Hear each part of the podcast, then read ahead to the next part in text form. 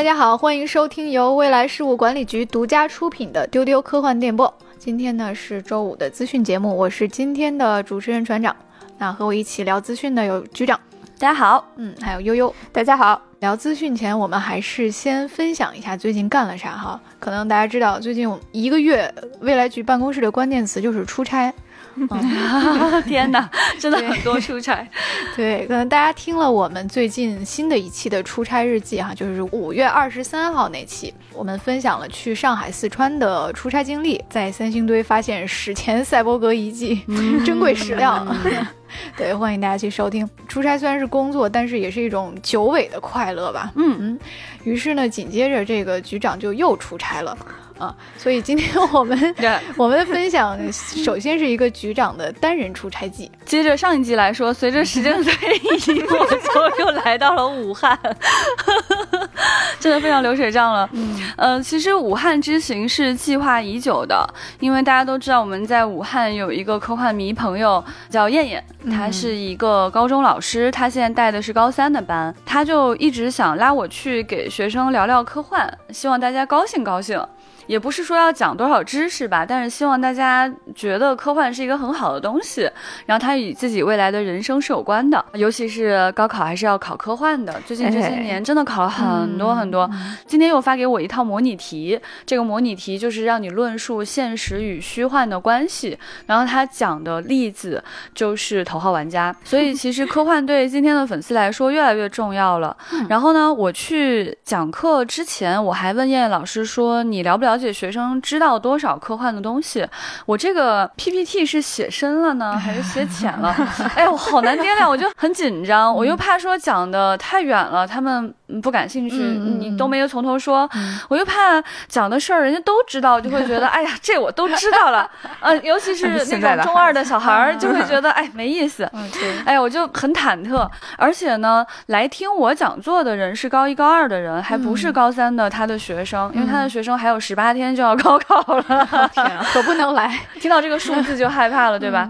结果呢，就非常有意思，我就发现这些学生特别的专注哦，嗯，他们对很多事情都有非常强烈的反馈。我觉得他知道《流浪地球》不奇怪，对吧？知道刘慈欣不奇怪，知道《三体》不奇怪，但他们都喜欢塞尔达。嗯。而且呢，就是当我放出说日本有非常多的科幻动漫那一页 PPT 的时候，大家就七嘴八舌的乱喊 EVA，真的很强，你知道吗？我就觉得哇，真的好厉害。而且在当我问到大家就是你理解科幻是什么的时候，然后这些学生的回答我其实挺惊讶的。嗯，一方面就会有人说它是一种想象力，嗯嗯，它代表未来，它很酷。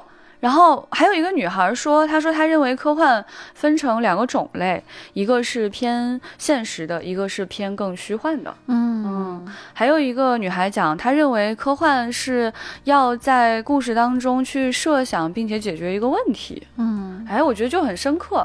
哎，当我问到他们说你们觉得科幻产生什么的时候，那当然是除了想象力、除了酷、除了帅之外，就会有一个人在人群中说。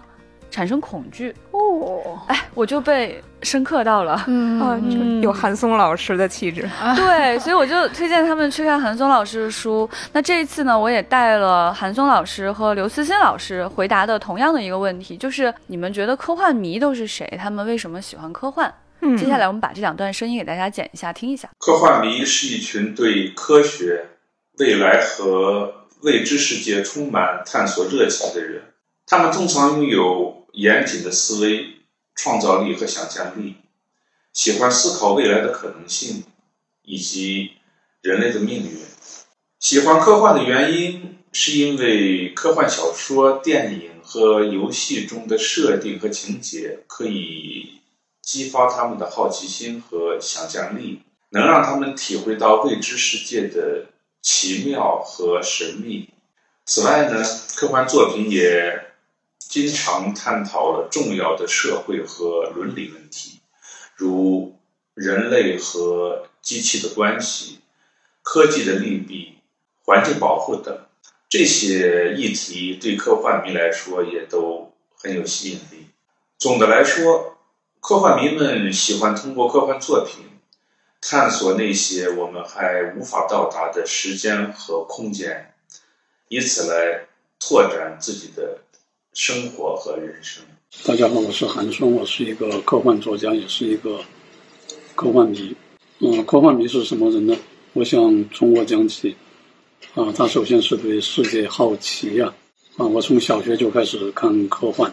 啊，无论是凡尔纳还是阿西莫夫，我都觉得他们讲的故事给我打开了一扇通向未知世界、通向未来宇宙的啊大门，让我的好奇心得到了极大的满足。科幻迷他还喜欢探索，喜欢学习。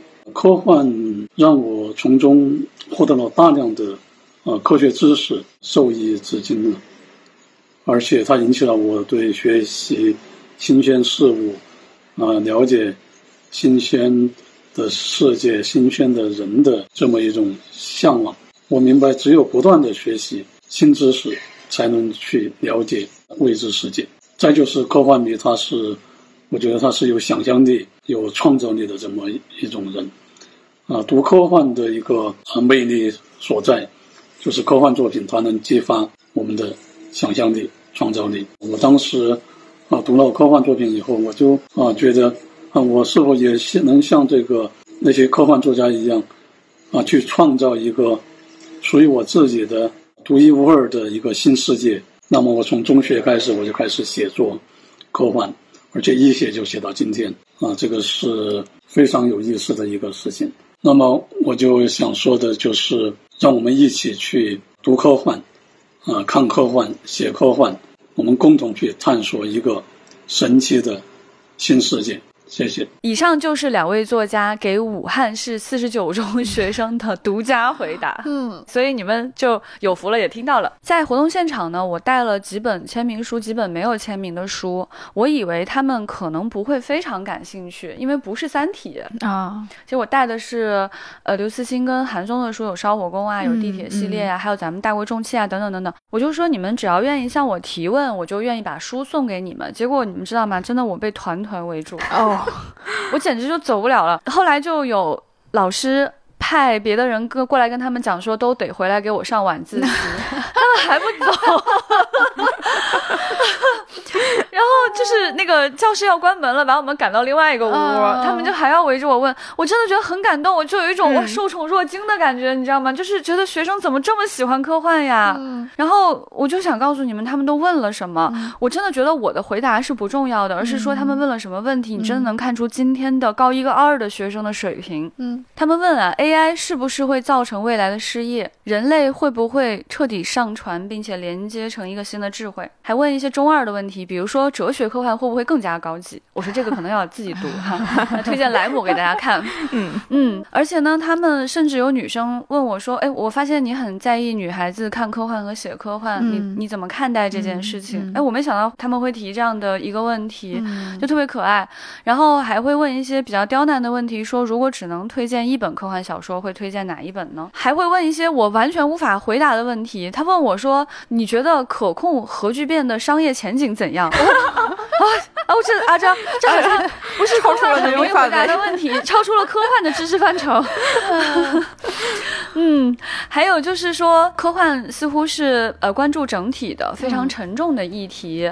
那么有没有既关注人类整体又不沉重的温暖的科幻呢？哦，哎，我就觉得这些孩子问的问题真的很有水平。你不说，你真的不知道这是哪个年龄层的人问的问题。嗯，哎，他们想的非常非常深刻，所以我就说，真的，我的感受是真的非常非常感谢他们。我觉得我在他们身上看到了未来和力量。嗯，更为恐怖的是，这个学校的学生，他们的在实验室里做的实验也很厉害，他们甚至可以自己生产红酒，生产化妆品。嗯，而且他们会自己组装机器人，那个组装好了的机器人，他们给贴上了吴京的脸。上次《流浪地球》剧组去的时候，他们就给郭帆看，郭帆很开心，还签了名儿。对，我看到那个了。然后燕燕老师说是学生们花了几天就拼起来了，因为完成度非常高。然后就是挂了一个 T 恤，然后上面放了一个平板，还是就贴了一张头像，就贴了一张脸在上面，真好笑。它是遥控的。是的，是的。我本次有幸与这位机器人合了影，哎呀，真太有趣了。所以其实真的不能低估孩子们对科幻的认知。是的，所以我觉得不管考大学会不会考这样的题目吧，其实在人生当中能够在中二的阶段，在世界观还没有固化的时候，喜欢上科幻真的是一件幸福和快乐的事情。嗯，我觉得这个才是最重要的。嗯。在频繁出差的间隙里面，局长还干了什么事儿？我呢，最近呢，破了一个案。哦，哎，这个事儿吧，真的是说起来大爆笑。大家有没有注意到啊？在五月十一号的下午，小岛秀夫这个人呢，他发了一个推特，他说刘。Has sent me the book of the three-body problem. Thank you very much. 然后他附上的图是我们的三体画集。对，这件事情呢，我当时看到第一印象就是你可算得到了它。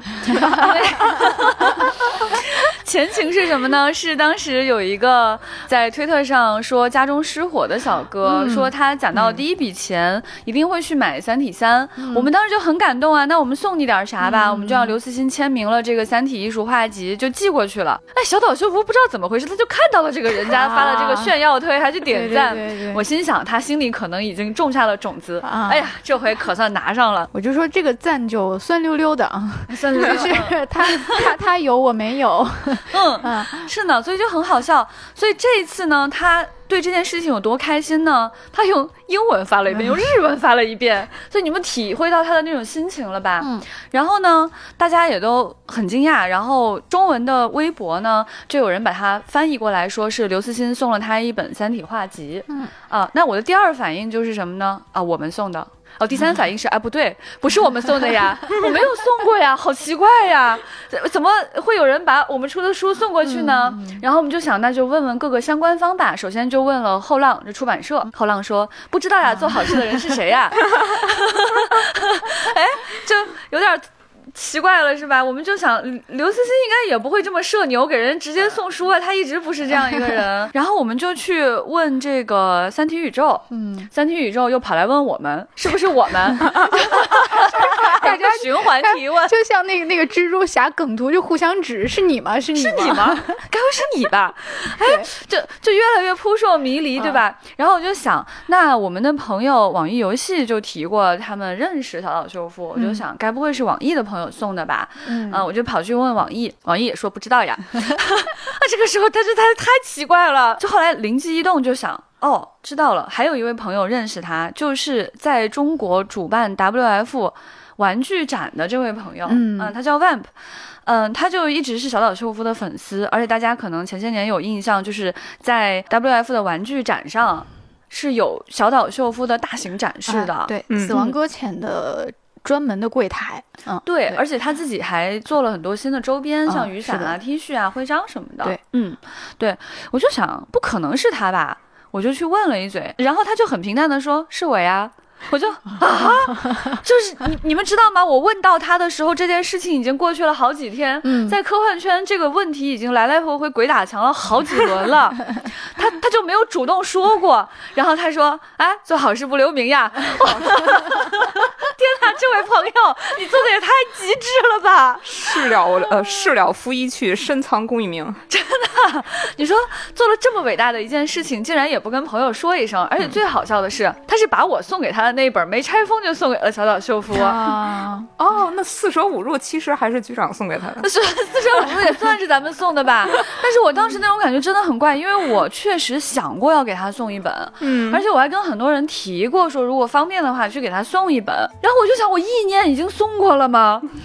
结果这次也算是用意念送到了吧。而最好笑、最好笑的事情是这样的，那么。不是刘慈欣送给他的小岛秀夫，你为什么说是刘送给你的呢？嗯，你怎么回事？你是不是有点啊？结果呢，跑来跑去问呢，说直接递给他的那一位艺术家就姓刘啊啊啊啊啊！这样子，对，就是一位刘姓艺术家，辗转送给了他。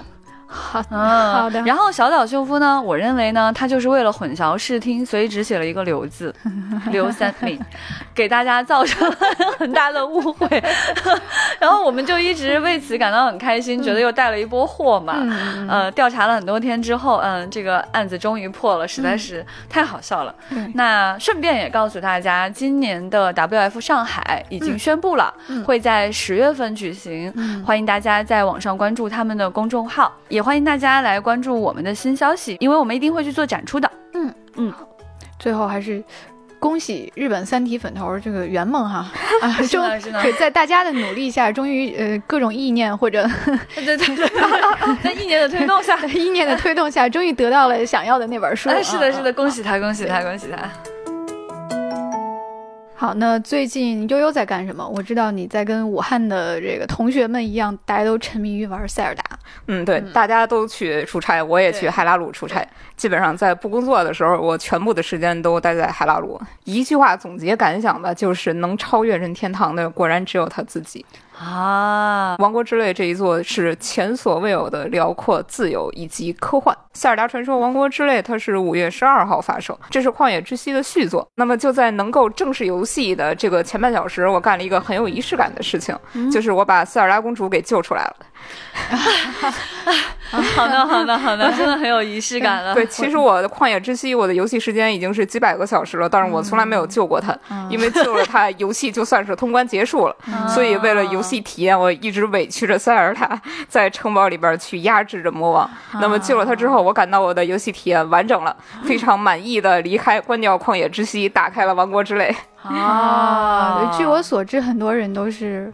故意设计了这个仪式的，就是还是先跟大家解释一下，就是前作为什么很多玩家一直没有通关呢？就是它它好玩到让大家舍不得去通关，嗯所以救公主一旦救出了公主，这个游戏就要结束了。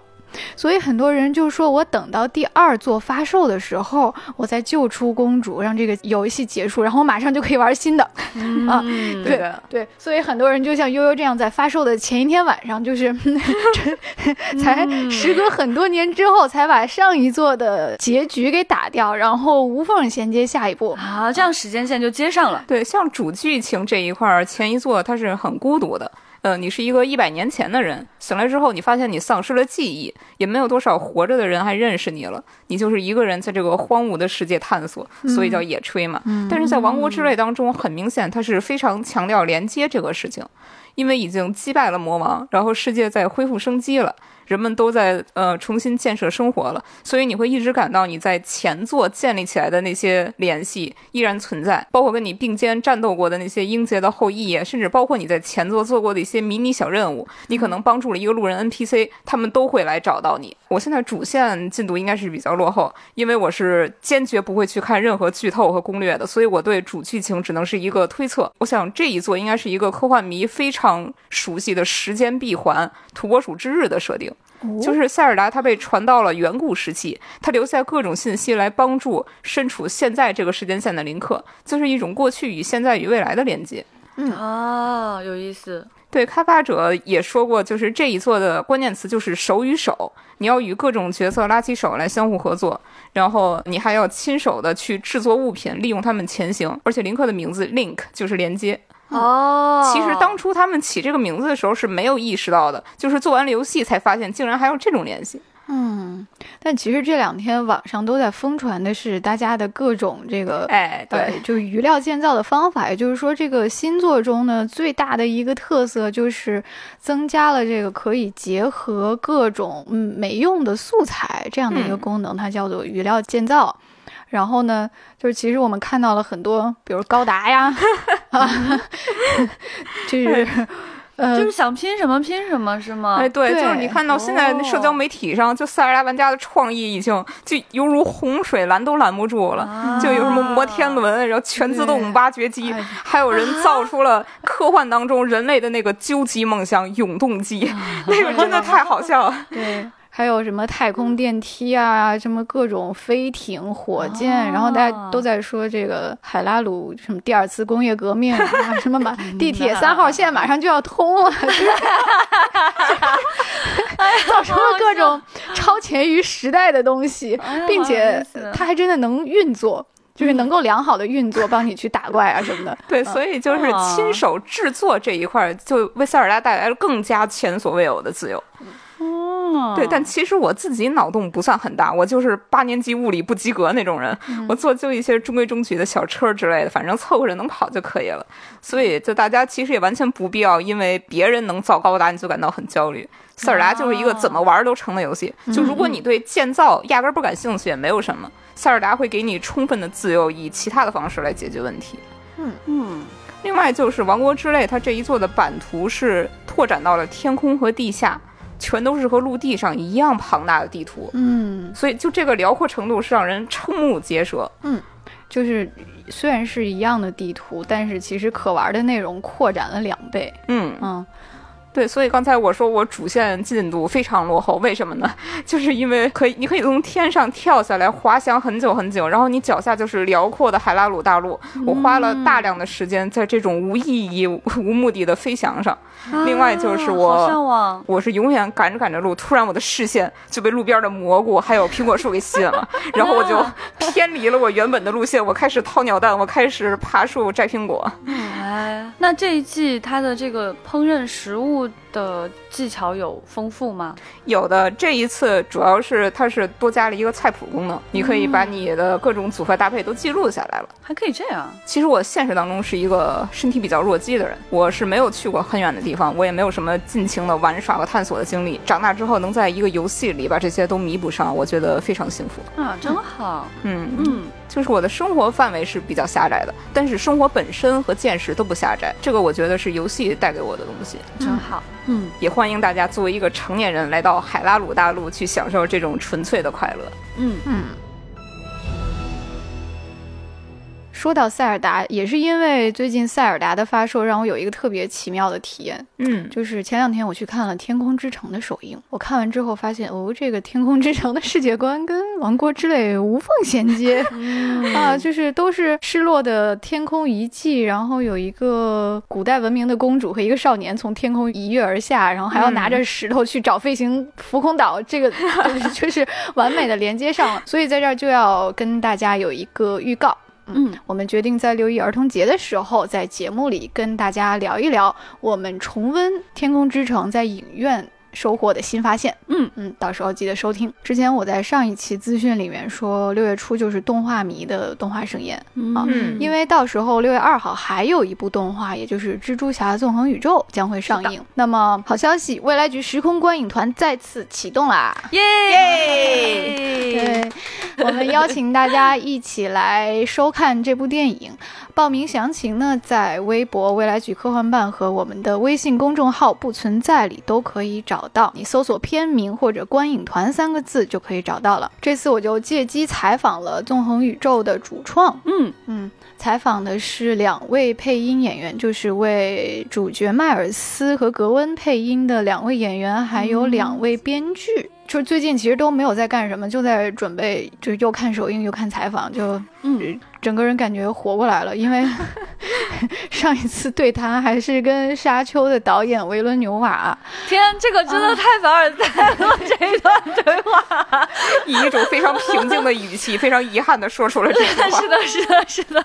那推荐大家去听我们嗯沙丘采访那一期啊，嗯就是船长做的那个采访是国内的独家采访，对，嗯，我们在丢丢上有放出的，嗯嗯。嗯，其实再往前，其实我们每年都会见到一些电影的主创，嗯。就是包括局长跟盖尔加朵对话，什么跟嗯。蒂姆波顿，感觉都是上辈子的事情了。上辈子的事情了。啊然后最近就我整个人也活过来了，然后我就有点忘了采访要怎么采，就还挺紧张的，啊，结果挺有趣的，嗯。因为时差的原因，采访是在凌晨，然后整整个人就没怎么睡，我到了现场一看，就整个人都精神了，因为那是一个 全球记者的线上远程采访，然后非常有趣，然后你可以在等待室里面见到每个人的样子，然后就发现大家都好拼啊，就是有日本的、什么印尼的、欧欧洲、美国的各种肤色、各种语言的记者，然后大家都穿的就是。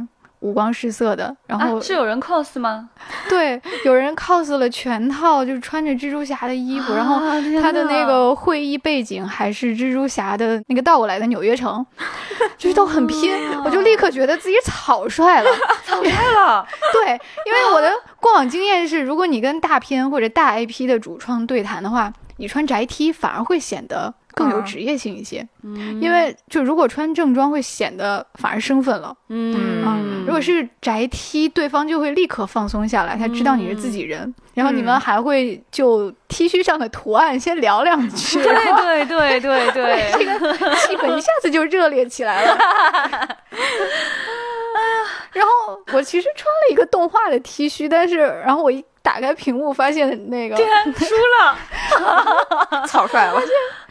没想到宅学家船长在这一刻在想，我的天哪！啊输的很彻底，哎所以他们才是宅中之宅，嗯 太好笑了。哎，结果我那个 T 恤的图案也没有显示在屏幕里面，就是总之就是是吧？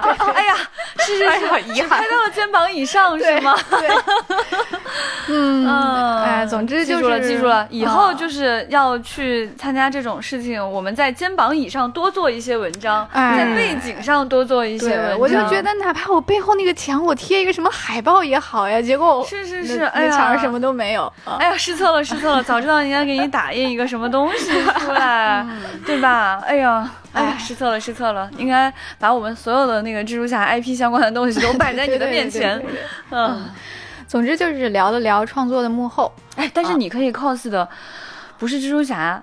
你可以 cos 什么格温啊、婶婶啊什么的，其实任何呀任何形象都可以，就只要显示出你这个阿宅就可以了。哎呀，下次我把 毛巾借给你，让他穿上蜘蛛侠的衣服。啊，好，好，这个这个道具太厉害了。那可能我们聊不了什么的，就吸猫。大家就说：“哎，这个猫太好了，我们看看猫吧。”嗯嗯，嗯，反正这次就就聊了聊创作幕后啊，然后这次对谈呢，我就不能剧透太多了。呃，六月初的时候，我们会有一期丢丢科幻电波的节目，还有深度稿件来解读这部电影啊，嗯还有这次采访，请大家期待。嗯所以大家一定要报名观影团，跟我们一起来看，并且关注我们的深度文章和采访。好，接下来就是今天的资讯，还是要先聊一聊蜘蛛侠的事情哈。嗯最近他无聊太多了。嗯啊，这部会在六月二号上映的动画呢，最近发布了超多的预告，真的是一只比一只好看，就看大家心痒难耐。嗯，在这一部中呢，主角迈尔斯会来到这个蜘蛛联盟，在蜘蛛联盟里，他会遇到成百上千的同行，哎然后在这个新的预告里，我们就看到了一个片段，说他被他的几十个同行追杀啊，然后后面那一坨蜘蛛侠里面包括一坨啊，一坨对，对，真的是一坨，包括各种各样的变，包括蜘蛛侠二零九九、蜘蛛侠二二幺幺，包括蛛网侠，还有各种各样的啊，不是人的，就是蜘蛛猫、蜘蛛恐龙啊，各种各样的蜘蛛人和蜘蛛动物。但是其实我们中文的翻译就很妙，因为“侠”这个字并没有说男女啊，对也没有说生物啊，嗯所以它如果是一个恐龙，它完全可以是蜘蛛侠，词儿都不用换。嗯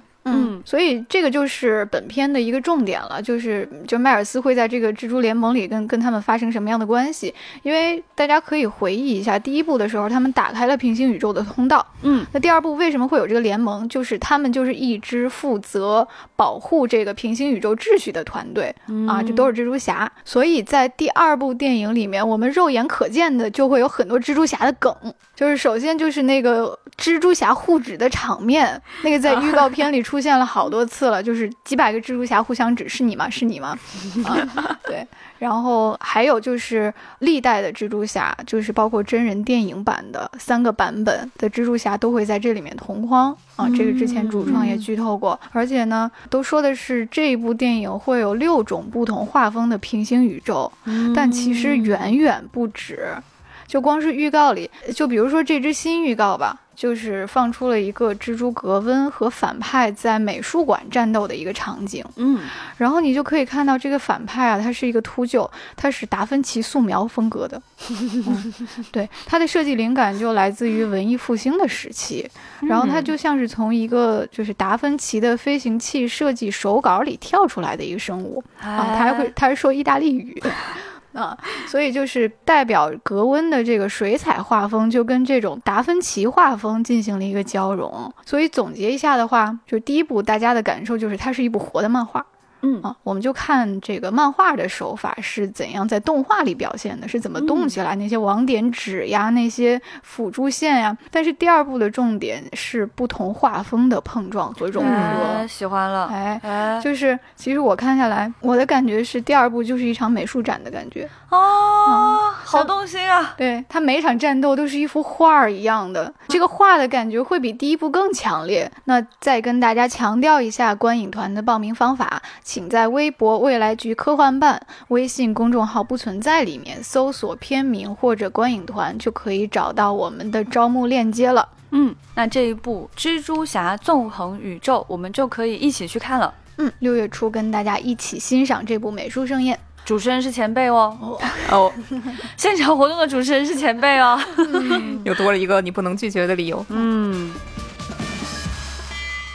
好，那从漫威宇宙来到 DC 宇宙，闪电侠发布了中国独家预告。那在这部电影里，闪电侠为了拯救至亲，将会引发一场宇宙碰撞啊！他无意中会改变历史，使 DC 世界的时间线陷于混乱之中。那为了修正历史，让一切重回正轨，他就必须联合蝙蝠侠、超女来修复这个时间线。本片呢是由安德斯·穆切斯蒂导演，由埃兹拉·米勒主演。那我们会看到有两版蝙蝠侠回归，也就是迈克尔·基顿版和本·阿弗莱克版。嗯，然后呢，就是蝙蝠侠的管家阿尔弗雷德也是由大家很喜欢的铁叔来回归饰演，饰演超女的是萨莎卡莱。那这部片子会在内地定档六月十六号上映。嗯，这次我们就要真实的看到两家的大 PK 了。嗯，一个是真人，一个是动画，上映的时间其实相差的不远。嗯，那我们都知道，其实这两位是两家的对头角色、对标角色。嗯都是年轻人，嗯，都有亲人逝去的伤痛，他们也都是非常活泼可爱的角色。嗯，那这一次呢，也都是要么在时间线上，要么在 平行宇宙当中搞了一个大娄子，要去解决一些问题的这样的一个故事。嗯。而且双方也都是使尽浑身解数，就是不管是在画风上啊，在配音演员上啊，还是在这种真人的过去老版的蝙蝠侠的回归上面，都花了很大的心思。所以看这个预告片也是觉得非常值得期待。那我们也非常想知道，在这样的双方 PK 之下会有什么样的结果呢？哎，我们就非常希望大家继续这么努力的去 PK。好，那其实六月十六号还有一部新片。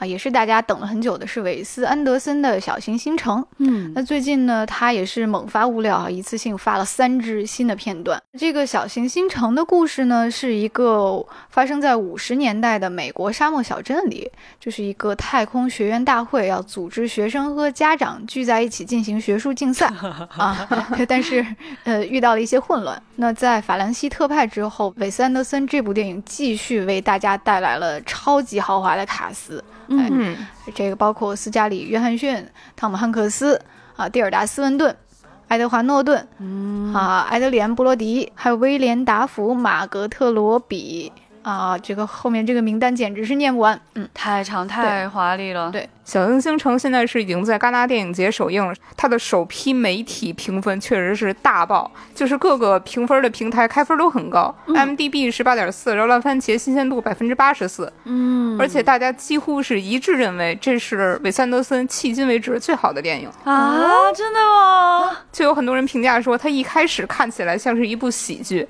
但是到最后你会发现，这是他作品当中最宏大、最激进的一部。哇哦啊，竟然是这样一件事吗？太有趣了。其实我们在几个片段当中都能够看到，它完全是韦斯安德森的一贯风格，嗯，非常清新的画风，嗯对称的画面，嗯把每一位演员都拍得很美。嗯而且韦斯安德森因为玩的越来越开心啊，所以呢。特别容易请到全球的顶级卡司，嗯。我就觉得大家都特别愿意跟他一起玩，特别愿意进入他那样的画风，嗯被他拍得漂漂亮亮的，嗯。进入到他的叙事风格里面去。对，所以，嗯、确实没有想到说，就是他还能够不断的去超越自己。是的，嗯。我觉得一个导演被称作说是截至目前最好的作品，是一个非常至高的荣耀，嗯是的。嗯。说明一直在进步呀。嗯。那呃，最近其实看到韦斯安德森，真的觉得特别有趣，因为我在想，为什么他放出的是片段，而不是一个预告片？嗯，可能大家就特别认他的风格，是。就你不要管我讲的是什么故事，你不需要知道这是韦斯安德森的作品，你相信我就可以了、嗯。啊，是这种感觉的一种呃宣传方式。嗯。其实最近大家可能看到很多韦斯安德森的图片和视频，都不是他本人做的，啊是 AI 做的。最近非常流行这个事儿。我也看到有一个媒体评价，确实是对这个事情做出了回应。他说：“除非你真的是韦斯安德森，否则你不可能重现韦斯安德森。啊，这个说的真好。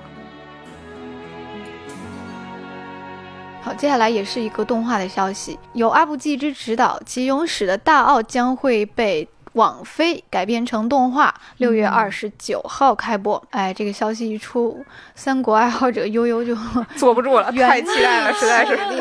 哎，对，就可能大家认知里面的大奥还是那部很老很老的日本时代剧，嗯啊，它是一九六八年到二零零五年之间播出的。啊，它讲的是江户时代将军们的妻妾居住的这个地方，就是就叫做大奥。它其实是借由大奥里的女性们的爱恨情仇来写德川幕府的繁荣和没落。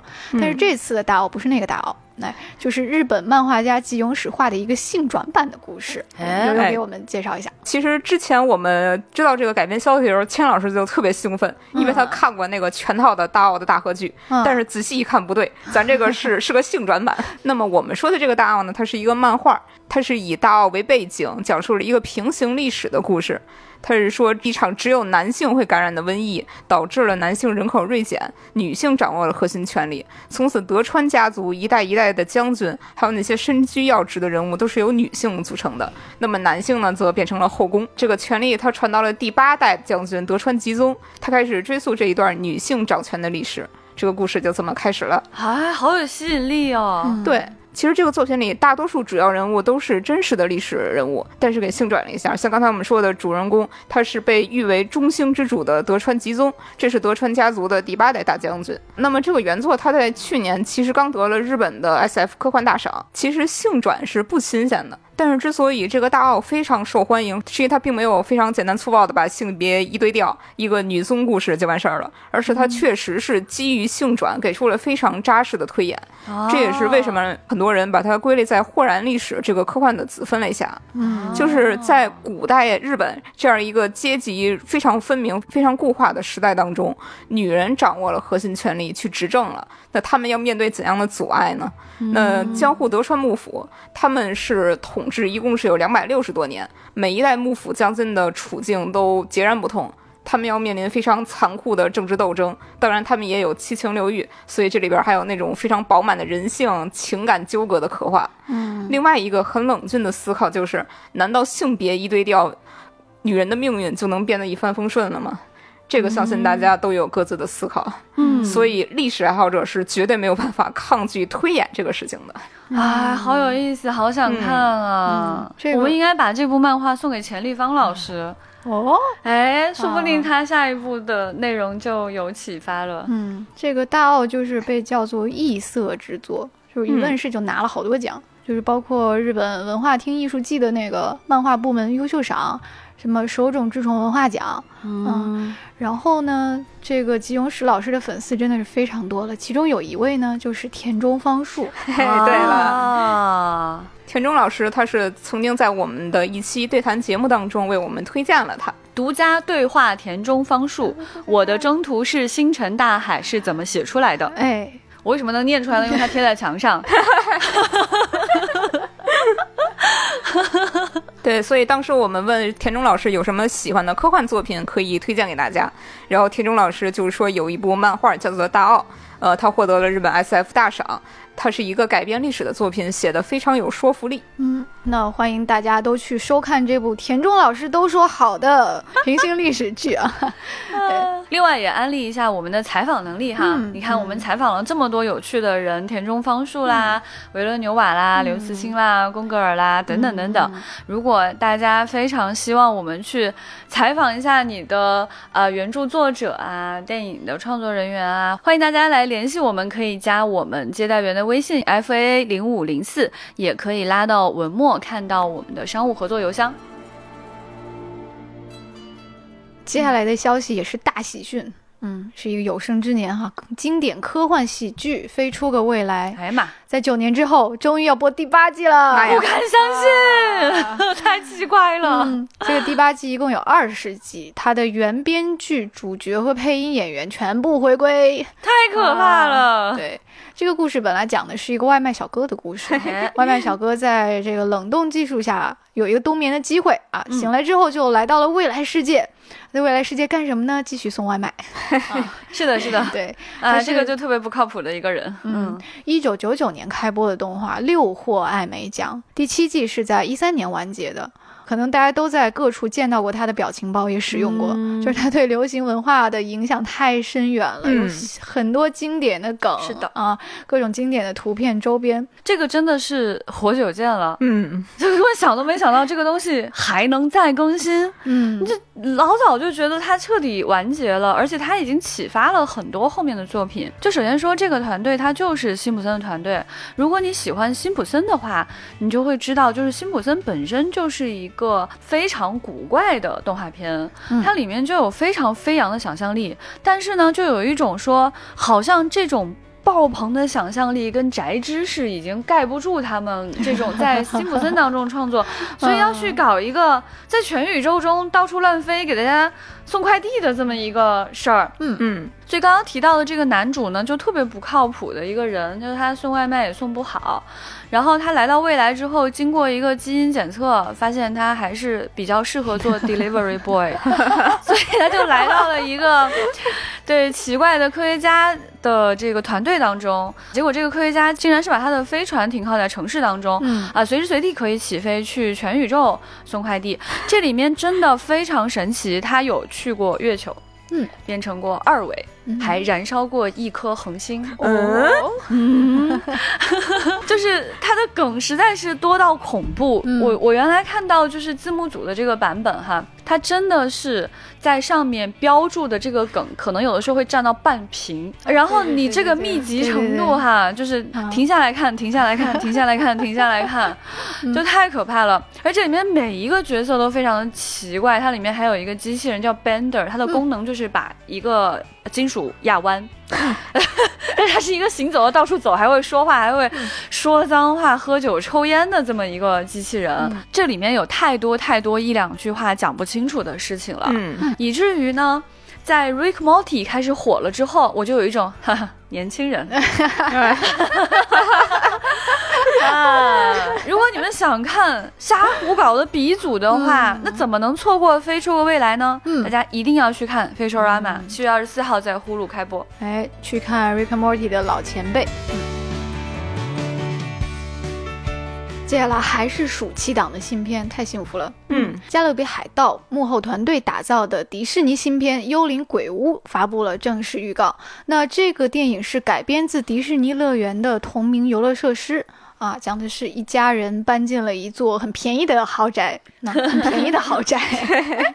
那后面的故事大家都知道了哈。对，发现这个地方已经住着一群。原住民了啊，于是这一家人就联系了牧师呀、通灵师啊、一些超自然现象的专家啊，还有历史学家，就大家一道来驱鬼啊。对，是一个惊悚片啊，今年的七月二十八号定档北美上映。我觉得这个最有意思的就是，它并不是改编自一个有原著的小说或者漫画什么的，而是改编自迪士尼乐园自己的一个游乐设施。嗯。另外一个对我来说最大的看点啊，就是它的女主角是罗莎里奥·道森，她就是万众瞩目的星战剧集《阿索卡》的主演。哎，所以作为星战粉来说，就算冲着它，我也会去看一看迪士尼这个鬼片儿的。哎，有意思。这其实《加勒比海盗》的这个视觉风格是非常非常有特色的。嗯，对就他们来打造这个片子，我觉得还蛮值得期待的。嗯就不得不感叹说，迪士尼太厉害了，竟然可以这种反向操作。对 对对，在我们抓耳挠腮还不知道自己的 IP 怎么样变成乐园的时候，人家走到这一步了，人家把自己的乐园变成了 IP，怎么回事？怎么回事呢？就是有去过迪士尼鬼屋的朋友，可以在评论区说说体验到底吓不吓人。哎，嗯是的，嗯。说到这个迪士尼乐园哈，接下来是一个背包，嗯，就 是既有好消息又有坏消息。呃，最近我们知道，奥兰多迪士尼的星战沉浸式主题酒店，就是这个银河星际巡洋舰没有了。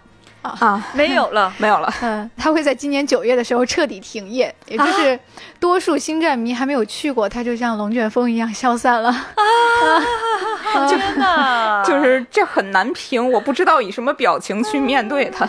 就是一个星战的什么东西突然间就没有了，相信星战粉都已经很习惯这样的事情了。这个有点好笑，因为我记得他开业的时候，我们讲了好几期，对对对总是就 update 他的新消息，然后去看人家体验的新视频。而且相比较之下，上海迪士尼的星战区已经变成了阿凡达区，是吧？对，哎呀，我们都知道这样的故事了，我们就想，你看看，就是在这个迪士尼的核心区域哈，星战还是如此辉煌的存在，但是没有想到，是吧？嗯消息来的太快啊！啊，给给给大家说一下这个东西是啥。就是迪士尼，它有一个超大的全沉浸式的星战主题公园，叫做银河边缘。那么这个酒店就是这个公园的第一站，它设定是一个星际巡洋舰啊。然后你进了这个星舰，你可以体验两天两晚的超级沉浸的这个角色扮演游戏。虽然官方没说为什么它。只开业了一年多就停业了，但是原因不难猜，那就是住两晚要花五万人民币，也就是五千美刀。嗯，这还是其中比较便宜的一个套餐，还有更贵的。太奢侈了，嗯再加点钱可以去南极了。那我就要问星战粉悠悠了，就是你会不会花这个钱？你觉得 去南极和去这个星 星战酒店，你觉得我的天，哪一个会比较吸引你呢？是这样，就这个价格，它已经彻底的在我的见识之外了。就即使它沉浸到马克哈密尔、伊万、麦克格雷格、连姆尼森亲自站在那儿扮演 NPC，我也不会去掏这个钱呢。所以就啊作为一个星战粉来说啊，就夏天了，让星战酒店凉了吧。哎呀，但是我觉得挺纠结的哈，就是因为年纪还小，呃 呃，这对，慢慢攒钱这个，不知道未来的某个时刻的悠悠会对这个问题怎么看待。我刚嗯才可能也会有变化。对，因为我刚刚就很带入的去想，如果是一个神奇女侠的沉浸式两天两夜体验，并且有盖尔加朵本人出现来带领，我到底愿意花多少钱去参加这种事情？哎，真的确实是一个很苦恼的问题。很苦恼的问题。嗯，我觉得还是可以做起来，因为很多人的养老金，我觉得他就是为此准备的。哦，就是因为很多爸爸妈妈就是退休之后，就是都会比如说出国环游世界旅游一番。哦我觉得对于宅宅来说，就是一辈子只有一次的这种，我从年轻就开始为这个事儿准备养老金，这个这个特别合理。对，而且我在想一想，它是一个两个晚上的一个体验，你就会嗯觉得，哎呀，消失的有点快。啊嗯、就时间比较短暂，但是如果说我们想它的沉浸式体验，假如没有那么的复杂，但是把它撑得很长很长，假如它是一个十年的养老计划，哦，我们彼此都可以穿着星战相关的某种角色的衣服，在里面长期的进行体验，没有一个人可以在这个地方破次元壁。啊，哦，那你别说五千美刀了，五万美刀，这个我也我也是掏了。是吧？啊而且甚至有可能你会把一生的积蓄拿出来进这个养老院吧？是不是？我可船长以我可以 对，那么，假如说我们在年老的时候还可以沉浸式体验开开 EVA 啊，哎呀，大家还可以一起在那样的第三东京市，你睡着的时候它在变形，醒来的时候街道也变了，我特别可以。然后我我甚至攒钱就只为这事儿了。对，然后最后就是举办一场回归原力的葬礼，我的人生就圆满了啊！你看看，所以其实。我觉得哪怕这个 IP 不是你的首推，对吧？我觉得刚才想用 EVA 引诱船长，发现也没有成功。就不是是不是你首推不重要，只要这个 IP 的沉浸感很强很强，是的，并且有这样的一个养老院的存在，我愿意长期住在里面。嗯，多好呀！跟好朋友住在一起是最开心的。嗯，虽然 EVA 不是我的首推，但是我也愿意 掏出全部的积蓄，然后只为了在老年的时候开上 EVA。是呢，你想你到年老的时候，每天听到的都是主题曲。在里面做健身操，你还可以拿着光剑搁那儿增增，对吧？哎呦，真的是太健身了！光剑就是我的拐棍儿。哎，你看看多开心！嗯嗯，说的有点高兴了。本来是本来是一个背包，然后我们现在笑的很开心，有点高兴了。本来是一个就已经没有的东西，但是我们展望的非常详细。而且我觉得这件事情真的有可能在咱们有生之年实现。嗯，我觉得这种什么霍格沃茨养老院都是有可能发生的。嗯，那比如说去抱一抱这个姑姑，对吧？就是也不抱孙子了，什么这个就不需要孙子孙女。对呀，也 不见得愿意让你抱。对，但是姑姑很有可能愿意让你抱。对，嗯，不得了呀。嗯，好可怕。嗯。好，迪士尼，现在我们已经给你画出了另外一条明路。哎，这个地方完全可以做改建。接下来有一个不是那么贵的沉浸式体验推荐给大家，嗯，那就是《三体：引力之外》沉浸式科幻体验。啊，它已经开票了，嗯，它的地点是在上海西岸凤巢 AI Plaza，在全平台搜索“引力之外”即可购买。更多的空间解析、玩法亮点和购票链接，请关注未来局科幻办和丢丢科幻电波，这样就不会错过任何的登舰信息。嗯，也欢迎大家加我们接待员的微信 f a 零五零四，和我们一起讨论养老计划呀。欢迎大家在各个平台点击订阅丢丢，并且给我们点赞、留言、分享这期节目啊！欢迎大家来告诉我们你们的感想。欢迎大家在各个平台给我们留言，我们都会认真阅读的。嗯，那今天的资讯就是这些，拜拜，丢丢丢丢，拜拜。